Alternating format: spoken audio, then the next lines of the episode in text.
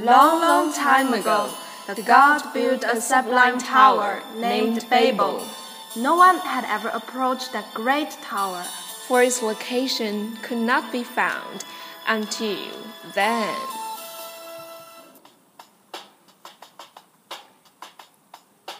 Hey, Rebecca, you're such a big bag. Where are going? Such a hurry. I've heard that they found a godly tower, Babel. I'm going to see it.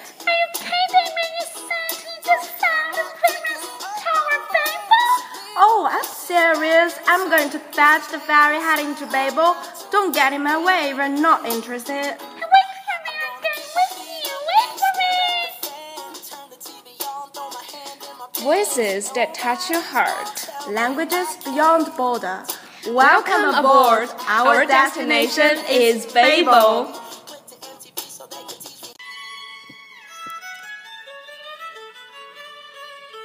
Welcome to the Babel.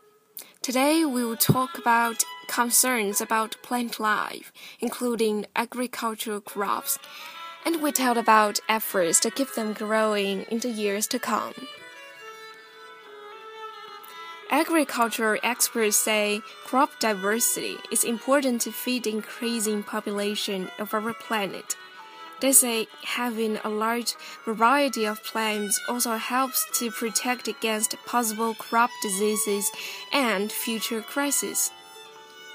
Hundreds of thousands of different plants now exist, but many experts say the number has decreased sharply during the past century.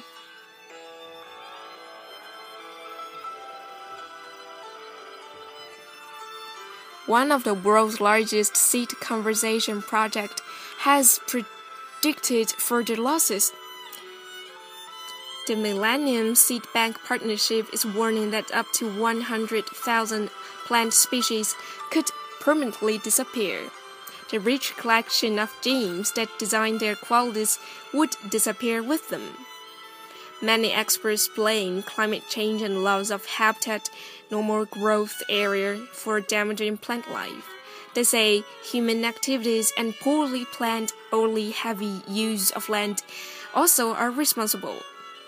The United Nations Food and Agricultural Organization says modern business farming is responsible for loss of farmers' traditional crop varieties.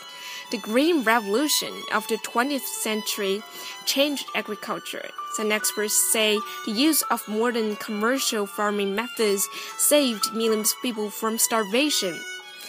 Farmers planted, watered, and fertilized their crops with the help of machines. They treated their fields with chemicals to control insects and diseases harvest grew larger and higher quality.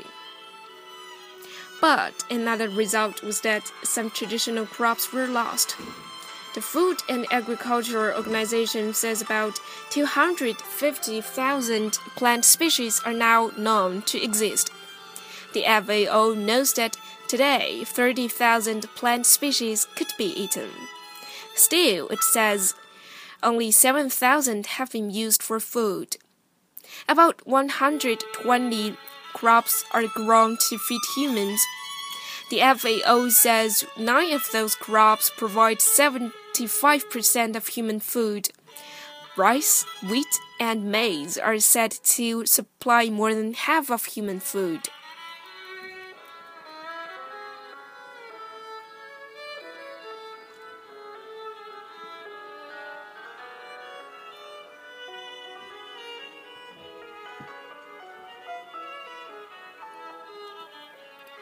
However, not all experts agree that a decrease in cultivated food crops is a crisis. A recent study showed a different situation, at least in the US. The study examined records of plant varieties in America during the past century. The study was the project of Paul Heald of the University of Illinois College of Law and Susanna Chapman of the Anthropology Department of the United U University of Georgia. They found that the total number of vegetable and apple crop varieties in the United States did not fall over the past century. Instead, Professor Heald says the study may show a small increase in the number of varieties. Professor Heald and Miss Chapman examined records of 42,000 vegetable crops. The crops were grown from 1903 to 2004. They also studied apple variety records from 1900 to 2000 some scientists and others blame patenting for what they say are losses of crop diversity. But the study did not find that plant patents influence the number of newly created plants. The researchers said they did not make a major change in the number. A patent is the legal right of an inventor to a process or a product, even a plant. To get this right, the inventor has to demonstrate the qualities that make the patented plant different from other plants. The inventor must show that the plant has been reproduced asexually. This usually means that the plant is cut or its tissues have been connected to another plant. Asexual reproduction proves that inventor can produce reproduce the plant. Grafting is a way to produce plants from parts of existing plants instead of seeds, which cannot be used. Branches or buds are cut from one plant and placed on another plant. American patent law says a new version of plant also can be discovered, but only on land used for growing. Wild plants in nature cannot be patented. They do not belong to any one owner.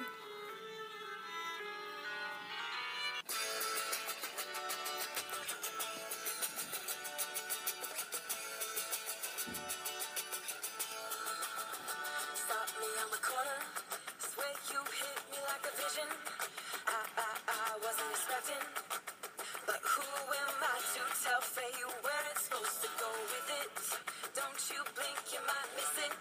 See, we got a right to just love it and leave it. You find it and keep it, cause it ain't every day you get the chance to see.